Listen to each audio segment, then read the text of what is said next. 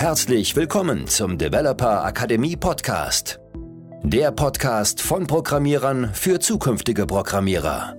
Hier erfährst du alles darüber, wie du programmieren lernst, wie du deinen ersten Job als Softwareentwickler findest und wie du eine erfolgreiche Karriere in der IT startest. Herzlich willkommen zu einer neuen Podcast-Episode. Heute habe ich einen unserer Mitarbeiter mitgebracht und zwar Kevin. Kevin ist Softwareentwickler bei uns und ähm, hilft uns dabei, unsere Leute in der Weiterbildung mit auszubilden. Und wir haben ein sehr interessantes Thema dabei und zwar das allererste Projekt. Und ähm, vielleicht stellst du dich einmal kurz vor, Kevin, damit die Leute wissen, wer du bist.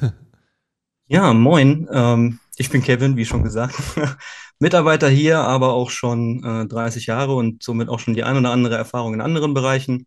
Komme direkt aus der Physik, habe bald meinen Master fertig und will dann auch weiterhin coden. Coden, coden, kann man ganz klar so sagen. Und deswegen denke ich, habe ich auch ein, zwei Eindrücke für unser heutiges Thema, was ganz spannend sein könnte nicht nur Frontend, sondern auch tatsächlich mal ein paar Simulationen und so weiter und so fort. Aber ich denke, da kommen wir gleich drauf. Simulation, ja, ist echt ein cooles Thema. Also gerade weil du ja von der, von der Physik quasi in Richtung Coden gekommen bist. Also ich glaube, ähm, wir hatten, glaube ich, schon mal ein Interview auf unserem YouTube-Kanal gemacht und, und da hast du auch gesagt, so die ähm, Berührungspunkte, die ersten, wo du so wirklich mit Coden ins, ähm, in Berührung gekommen warst, war, glaube ich, im Physikstudium, oder? Das ist korrekt. Tatsächlich habe ich vor zehn Jahren das auch einmal in meinem Abitur gemacht, aber den Kurs kann man jetzt nicht wirklich nennen. Ein kurzes C-Sharp-Projekt, aber wirklich angefangen damit, klar, mit C und vor allem Python im Studium. Okay, cool.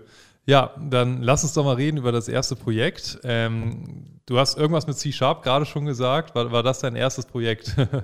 ja, tatsächlich. Wie hat das alles angefangen bei dir? Das hat angefangen mit C-Sharp, also das heißt ein paar Buttons mal irgendwie designt und dann losgelegt, da eine Funktion hintergelegt. Und ja, im Grunde das allererste Projekt war ein Taschenrechner, wie man es üblicherweise kennt, muss man ja sagen. Also jeder hat schon mal, denke ich, so wenigstens im Ansatz einen Taschenrechner gemacht. Aber bei dem Projekt war es halt auch so, immer ein bisschen mehr erweitert, dann Punkt vor Strichrechnung und so weiter mit den ganzen Knöpfen eingebunden. Und war schon sehr spannend, kann ich auf jeden Fall sagen. Ja, wir haben auch so ein Taschenrechner-Tutorial bei uns auf dem YouTube-Kanal. Und ich muss auch sagen, das geht auch ziemlich ab. Und immer wenn jemand sagt, hey, ich will jetzt gerne starten, ich bin gerade ganz am Anfang von JavaScript, dann sage ich eigentlich immer, ja, mach erstmal dieses Tutorial. Also Taschenrechner ist auf jeden Fall cooles erstes Projekt. Und wie ging es dann weiter? Ja, dann habe ich äh, fünf Jahre lang gar nichts gemacht, was Programmieren angeht. Und das war, glaube ich, auch einer meiner größten Fehler, weil da schon sehr die Leidenschaft entbrannt ist, kann man nicht anders sagen. Und äh, dann kam ich im Physikstudium da eigentlich nicht drum rum, weil viele Berechnungen benötigen einfach natürlichen Code, weil ich sag mal, eine Matrix oder eine Array oder wie man auch immer es nennen möchte, eine Liste von 10.000 Einheiten kann man nicht per Hand ausrechnen. Ja. Da braucht man dann Code und ein paar Graphen erstellen und so weiter. Aber letzten Endes war es meistens halt sehr kurz. Nichts Besonderes in dem Sinne. Natürlich viel Code geschrieben, aber immer nur so kleine Stückchen, nie etwas Zusammenhängendes, was dann am Ende auch gut aussah. Okay. Ja, spannend. Also ähm, ja, klar, in der Physik kann ich mir schon vorstellen, dass man da auf jeden Fall ähm, was coden muss. Ich glaube, ohne geht es nicht, wenn man größere Datenmengen hat. Ja, fünf Jahre Pause ist natürlich ähm, suboptimal, aber ich glaube, das lag einfach daran, dass du ja anfangs, wenn du Physik studiert hast, wahrscheinlich erstmal nicht gesagt hast, Software ist das, was ich unbedingt machen möchte, weil du halt nur einmal einen kurzen C-Sharp-Kurs gemacht hast und dann quasi im Studium ist dann so die Liebe zum Coden entstanden, wenn ich es richtig verstehe, oder? Ja, ganz genau so ist es. Und ich hatte auch damals den Nachteil, dass ich in meinem C-Sharp-Kurs einen neben mir sitzen hatte, der schon voll die Ahnung hatte. Und da war man etwas demotiviert, wenn der schon gleich so richtig Hardcore-Sachen gebaut hatte und man selber irgendwie voll stolz auf seinen Taschenrechner war. Aber dann, na gut, wie gesagt, auf den anderen Bildschirm geguckt hat und dachte sich, okay, so gut bin ich nicht. Mega witzig. ja, und, und ähm, dann, was hast du im Studium programmiert? Tatsächlich einige Sachen. Ich habe sowohl in meiner Bachelorarbeit als auch jetzt in meiner Masterarbeit äh, Dinge programmiert. In meiner Masterarbeit sogar richtig mit einem GUI, also einem Graphical User Interface. Soll heißen etwas, was man sieht und wo man Knöpfe drauf hat und drauf rumdrücken kann. Die Berechnung erspare ich dir jetzt mal. Ja, ich glaube, du hast mir das, das Ding, also die grafische Oberfläche irgendwann mal gezeigt. Ja, genau. Wenn es grün und grau war, dann war es das. Ja. Ansonsten hatte ich auch noch einen Kurs, der war sehr spannend, muss ich sagen. Da ging es um Python also eine Introduction to Python. Ähm, da hatte ich zum Glück schon ein bisschen Erfahrung, dass dann am Ende meine Kursleiterin gesagt hat, so, okay, du hast eigentlich mehr Ahnung als ich, kann dir nur 15 Punkte geben sozusagen. Ähm, da habe ich ein Evil Uwe programmiert. Das war ganz spannend, auch mit einem Graphical User Evil Interface. Uwe, was, was ist das denn? ja, das war mein, mein Arbeitsname dafür sozusagen.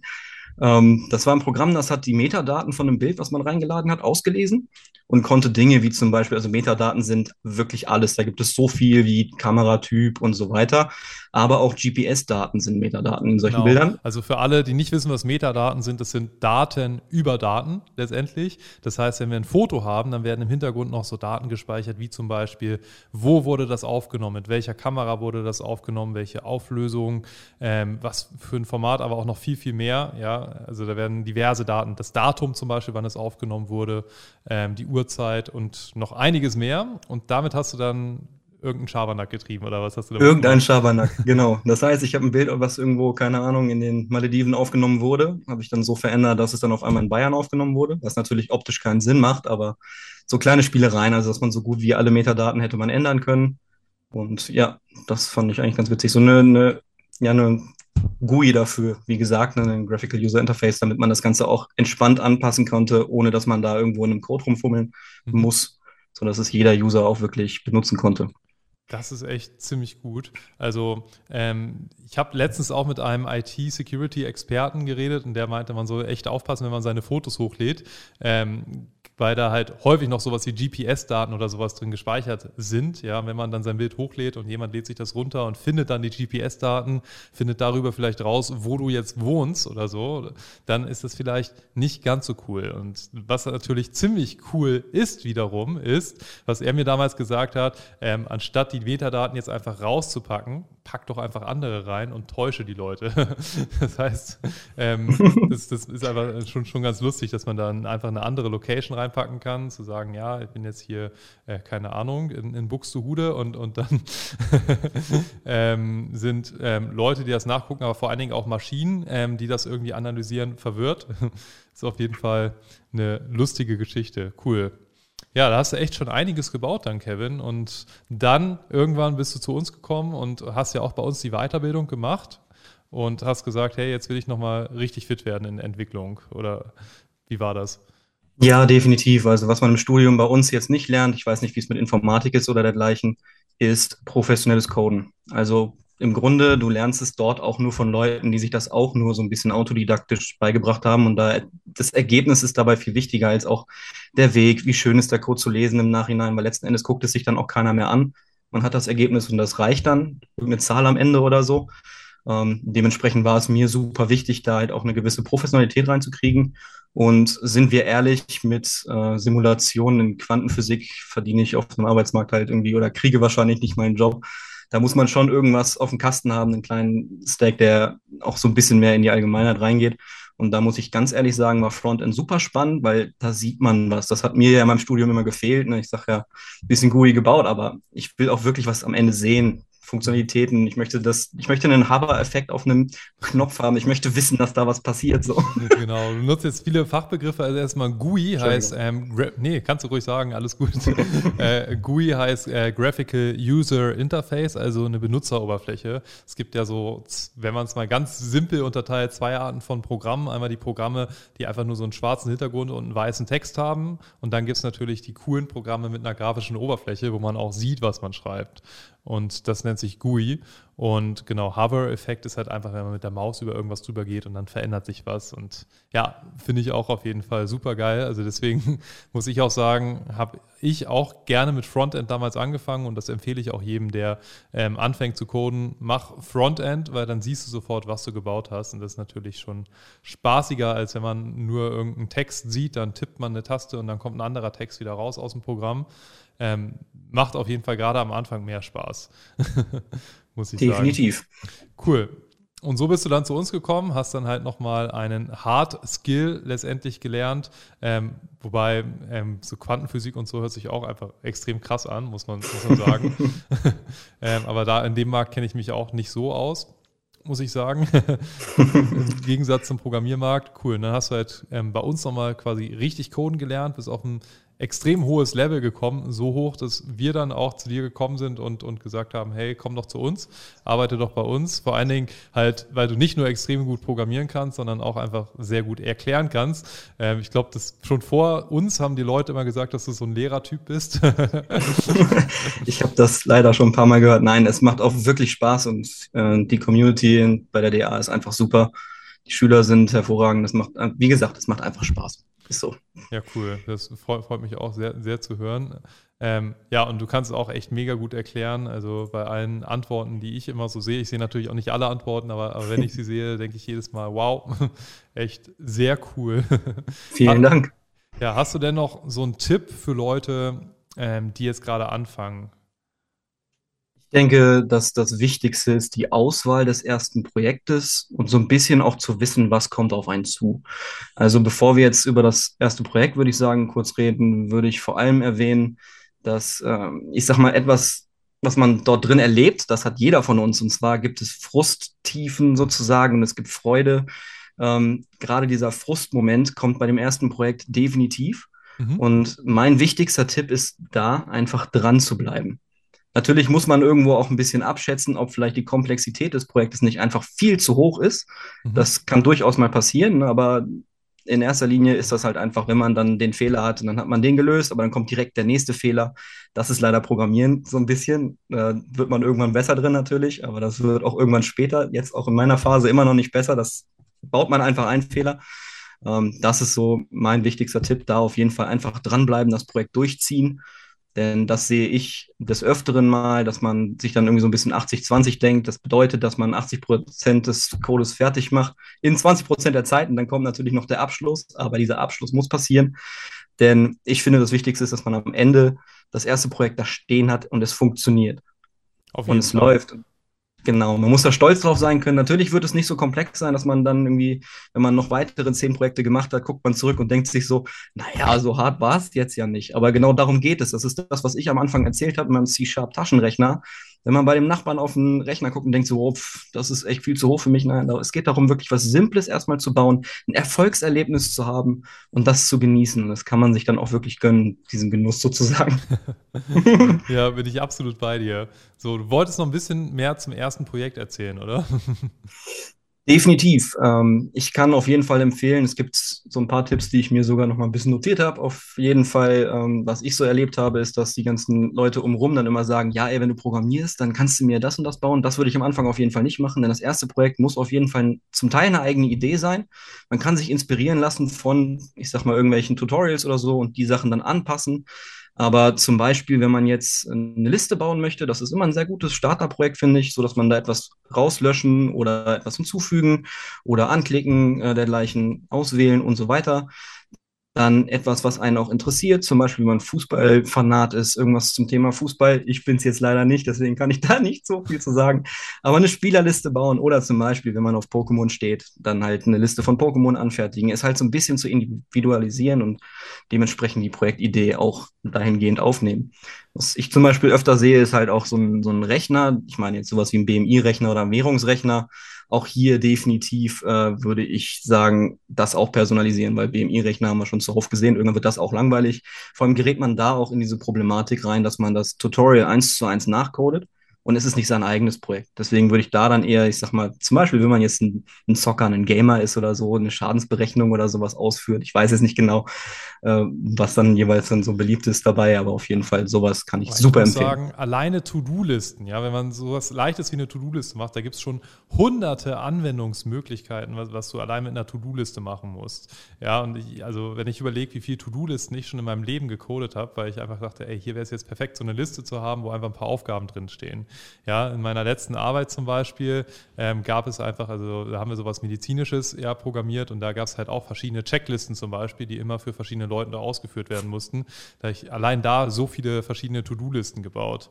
Oder jetzt bei uns in der Firma ist zum Beispiel so, ähm, dass halt ähm, verschiedene Schritte immer erfüllt werden müssen mit jedem, der halt zu uns kommt. Ja, er kriegt dann zum Beispiel was Kleines zugesendet oder sowas, ja, wenn er bei uns anfängt. Und ähm, da ist es halt auch so, dass ich dafür auch To-Do-Listen bei uns zum Beispiel geschrieben habe und da fallen mir alleine da schon, glaube ich, 100 ähm, verschiedene Möglichkeiten an, wie man eine To-Do-Liste in einer ähnlichen Form schreiben kann, um das zu verwenden. Oder eine Einkaufsliste zum Beispiel, auch so ein ganz typisches Ding. Ja, wenn du einkaufen gehst, kannst du eine To-Do-Liste schreiben, die kannst du dann auch so erweitern, dass du zum Beispiel jede Woche wieder die Standarddinger ähm, hinzufügst. Wenn du jede Woche Eier und Milch und, und ähm, Brot kaufst, dann kannst du die drei Sachen zum Beispiel jede Woche wieder hinzufügen.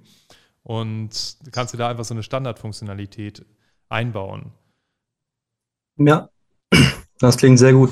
Ist auch, finde ich, ein sehr wichtiger Punkt bei solchen Projekten, dass man, ich sage mal, schnell fertig werden kann, mhm. weil es insgesamt eine sehr simple Funktionalität hat, aber man es auch eventuell erweitern könnte. Ja. Die Funktionalitäten, die du gerade erwähnt hast, finde ich sehr smart. Genau so eine Sachen sind, finde ich, super wichtig, dass man, wenn man merkt, okay, nach zwei Wochen habe ich das oder nach einer Woche oder vielleicht sogar nach einem Tag habe ich es fertig, aber ich möchte es noch verbessern, dann ist das auf jeden Fall locker möglich, gerade bei einer Liste. Ja, absolut. Und es, ich finde, es fallen einem auch immer mehr Sachen sowieso ein, die man noch machen will, als dass man Zeit hat. Also ich glaube, bei, bei, jedem Projekt, wo ich bis jetzt lange gecodet habe, denke ich, habe ich immer gedacht, okay, ich, man müsste das noch machen, man müsste das noch einbauen können. Oh, vielleicht könnten wir hier nochmal ein Login einfach nochmal extra bauen oder so. Ah, aber das dauert dann wieder zwei Tage, wenn ich jetzt noch ein Login mit reinbaue, der sicher ist und, und ein Admin-Interface vielleicht. Das ist alles cool. Ähm, wichtig ist halt, wie du gesagt hast, dass man erstmal eine Version bauen sollte, wo man halt sagt, okay, die funktioniert. Und dann kann man immer noch das Ding verschönern, ein paar extra Features reinbauen und so. Und dadurch, dass es halt so viel gibt, was man an der Software immer machen kann und so viel, was einem immer einfällt, was man verbessern kann, finde ich, ähm, ist es dann eh so, dass man gar nicht mehr aus dem Coden rauskommt, so mit der Zeit. Und dadurch automatisch immer besser wird, weil es ja auch meistens Sachen sind, wo man dann nochmal recherchieren muss und nochmal nachschauen muss, wie das geht. Definitiv. Das kann ich nur unterschreiben. ja, cool. Hast du noch mehr Tipps zum ersten Projekt? Ähm, ja, eine Sache finde ich auch immer sehr spannend, sogar bei Leuten, die mehr Erfahrung haben, die das Einschätzen der Zeit, wie lange ein Projekt braucht. Das geht in der Regel tatsächlich, muss ich ehrlich sagen, in die Hose. Es ist meistens deutlich mehr Zeit, als man sich das so vornimmt. Und das sollte man auch beim ersten Projekt beachten. Ähm, natürlich sollte man nicht zu lange daran sitzen, um diesen Erfolg des ersten Projektes auf jeden Fall schnell zu haben. Das heißt, wenn man sagt, so, ja, das kriege ich in drei Stunden hin, dann kann man schon damit rechnen, dass naja, eher das drei, vier, fünffache bei rauskommen könnte, natürlich. Ne? Bei drei Stunden ist natürlich ein kurzes Projekt, da kann man das schon besser absehen, aber wenn man dann mit zwei, drei Tagen rechnet, ich kenne das von meinem äh, Uni-Projekten, dass man sagte, so ja, locker eine Woche und dann habe ich letzten Endes drei Monate dran gesessen. so, das auf jeden Fall beachten, dass man sich so, ich sag mal, ein Eintagesprojekt oder so, und wenn das dann zwei, drei Tage lang geht, ist das völlig in Ordnung. Ähm, genau. Das wäre auf jeden Fall ein wichtiger auch, Punkt. Da habe ich auch eine lustige Anekdote zu. Ich habe letztens mit einem gesprochen, der hat eine Softwareagentur, wo sie halt für andere Leute Software programmieren. Ähm, und bei dem ist es auch so, wenn die halt ein Angebot machen sollen und so eine, so eine zeitliche Einschätzung, wie lange ungefähr ein Projekt dauert, ähm, dann ist es so, dass sie halt erstmal immer die Softwareentwickler schätzen lassen und dann nehmen sie das einfach mal fünf und schreiben das ins Angebot. Und das ist tatsächlich meistens sehr akkurat. Also es ist nicht so, dass, das ist, dass sie dann versuchen, sich da irgendwie extrem krass zu bereichern oder sowas, sondern es ist meistens eine sehr genaue Formel, weil ähm, natürlich jetzt in einer Firma, in einer Agentur, auch wenn die das professionell machen, da kommt dann immer noch ähm, ein bisschen Zeit hinzu, um Updates zu installieren, um Qualität zu sichern, um ähm, das Ganze auf verschiedenen Staging-Systemen zu testen und so weiter. Und dadurch ist es halt relativ normal, dass du einfach das Fünffache brauchst von dem, was ein Entwickler erstmal am Anfang schätzt. Also das ist ganz normal tatsächlich. ähm, von daher bin ich da absolut bei dir und auch als Anfänger denkt man vielleicht, okay, ich baue jetzt hier eine leichte Internetseite, ich klicke mir das hier schnell zusammen, dauert eine Stunde, dann bin ich fertig, aber in der Realität ist dann doch so, dass auch mal ein, zwei, drei Tage dauern kann, auch wenn du denkst, es ist ziemlich simpel. Und das ist auch gar nicht schlimm. Da musst du auch einfach akzeptieren, dass es ganz normal ist. Das ist definitiv so, ja. ja, cool. Echt wertvoller Tipp. Hast du noch was auf deiner Liste stehen? Ähm, das erste Projekt, ich würde sagen, da gibt es so viele im Internet zu, die man sich so angucken kann. Aber ich habe mir jetzt auch mal einfach zum Spaß mal ein paar angeguckt, was man so als Ideen hätte. Da könnte ich, denke ich, durchaus noch mal was empfehlen, was mir gefallen würde. Mhm. Zum Beispiel natürlich Standardspiele wie zum Beispiel Hangman oder ein sehr simples Snake zum Beispiel, super zu empfehlen einen Quiz, wie zum Beispiel auch eine Kopf Kopfrechnen-Geschichte, so dass man direkt Zahlen eingeben muss. Ich meine, ein Rechner ist relativ simpel geschrieben. Ähm, aber was mich wirklich gecatcht hat, muss ich sagen, ist entweder ein Soundboard oder was ich mir selbst überlegt habe, so ein Imagefilter tatsächlich. dass man ein Image. Filter. Ja, ja, das ähm, tatsächlich gibt es Filter. Wir müssen jetzt ein bisschen konkreter werden. CSS ähm, als Sprache sozusagen ist keine richtige, ich weiß, aber um das mal zu sagen, hat unglaublich viele Optionen in der Richtung und da kann man auf jeden Fall sogar ziemlich einfach einen Filter, wenn man ein Image äh, sich dann auf sein HTML packt, relativ einfach filtern. Und das kann man bestimmt auch mit ein paar Knöpfen und so. Also ähm, Filter, dass es dann so aussieht wie Instagram-Filter letztendlich, dass man den Kontrast hochstellen kann, die Helligkeit, die Farbtöne und so weiter, oder? Genau, die Bright, also die, genau, die Sättigung. Mhm. Es gibt sogar die, den Sepia-Filter, den man kennt, ne, dieses gelbliche alte sozusagen mhm. und so eine Sachen. Und da kann man, denke ich, relativ viel mitmachen, sodass man auch recht schnell etwas sieht. Aber wo wir gerade von CSS und HTML reden, ist auf jeden Fall so, dass ich gerade bei dem ersten Projekt, wenn man in die Richtung Website denkt, auf jeden Fall auch noch als Tipp geben möchte, dass man nicht direkt auch noch mit Logik, also so JavaScript und dergleichen. Also das erste, was in die Richtung gehen sollte, definitiv eher HTML und nur CSS, also eine statische Website zu bauen, um da erstmal ein bisschen reinzukommen sozusagen.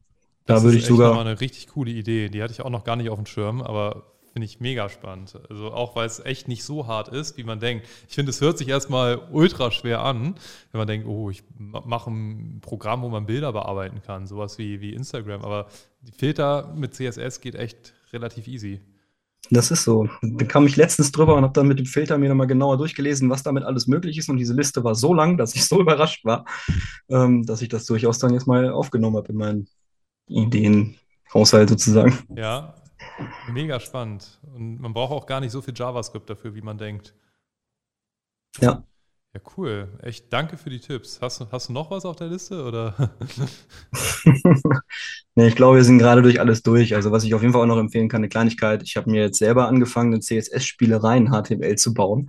soll bedeuten, äh, wirklich nur ganz Kleinigkeiten, die man immer mal wieder so dann hinzusetzt. Irgendwelche kleinen Animationen und sowas. Ähm, das finde ich halt auch sehr spannend. Das ist halt kein richtiges Projekt in dem Sinne, aber man kann immer wieder Kleinigkeiten hinzufügen, wenn einem was einfällt. Man sieht des Öfteren halt auch auf den ein oder anderen Seiten oder bei Google irgendeine Animation, wo man denkt, oh, das kriege ich doch nicht hin, irgendwie, das kann ja nicht so schwer sein. Und dann probiert man damit ein bisschen rum. Und sowas sollte man sich auf jeden Fall auch abspeichern, weil sowas geht meistens unter, mhm. muss ich sagen. Ja, echt richtig viel Mehrwert, muss ich sagen. Also, wenn du das, wenn man das alles umsetzt, also wenn man diese ganzen kleinen Projekte einfach baut, dann eine Spielerei in HTML finde ich auch cool. Ähm, was ich auch immer habe, ist einfach so, eine, so ein Riesenordner mit so ganz vielen Codebeispielen, wie verschiedene Sachen gehen. Also gerade so, wenn ich halt ein neues Framework oder sowas lerne, dann gibt es einfach so Sachen, die finde ich einmal heraus und das finde ich dann schneller in meinen Notizen, als, als wenn ich jetzt wieder google und herausfinde, wie das geht gerade bei etwas komplexeren Sachen. Also sowas ist, glaube ich, auch noch viel wert, ja, viele Notizen machen, ähm, viel einfach in, in, Ordnern mit Codebeispiele ablegen und sowas. Aber ansonsten echt Hammer-Tipps, Kevin. Danke, dass du die heute mit uns geteilt hast. Ja, auch danke, dass du hier warst im Interview und, und ähm, deine ganzen Tipps für die Community hier geteilt hast. Und ansonsten würde ich sagen, ähm, ja, komm gern mal wieder in eine Folge. Sehr gerne, hat auch wirklich Spaß gemacht. Ja, und auch an alle anderen schaltet gerne nächste Episode wieder ein. Wir haben auch noch ein anderes Interview mit Kevin auf unserem YouTube-Kanal. Also, wenn ihr das angucken wollt, dann schaut gerne auch mal auf unserem YouTube-Kanal vorbei. Einfach ähm, Programmieren, Lernen, Interview Kevin oder so eingeben. Ich glaube, dann werdet ihr das auch ganz, ganz schnell finden. Und ansonsten sehen wir uns bald wieder und bis zur nächsten Episode. Ciao. Vielen Dank, dass du heute wieder dabei warst. Wenn du Softwareentwickler werden willst, dann trag dich gerne auf unserer Webseite für ein kostenloses Beratungsgespräch ein. Dort erarbeiten wir mit dir deinen persönlichen Schritt-für-Schritt-Plan, mit dem auch du systematisch programmieren lernst und anschließend deinen ersten Job als Softwareentwickler findest.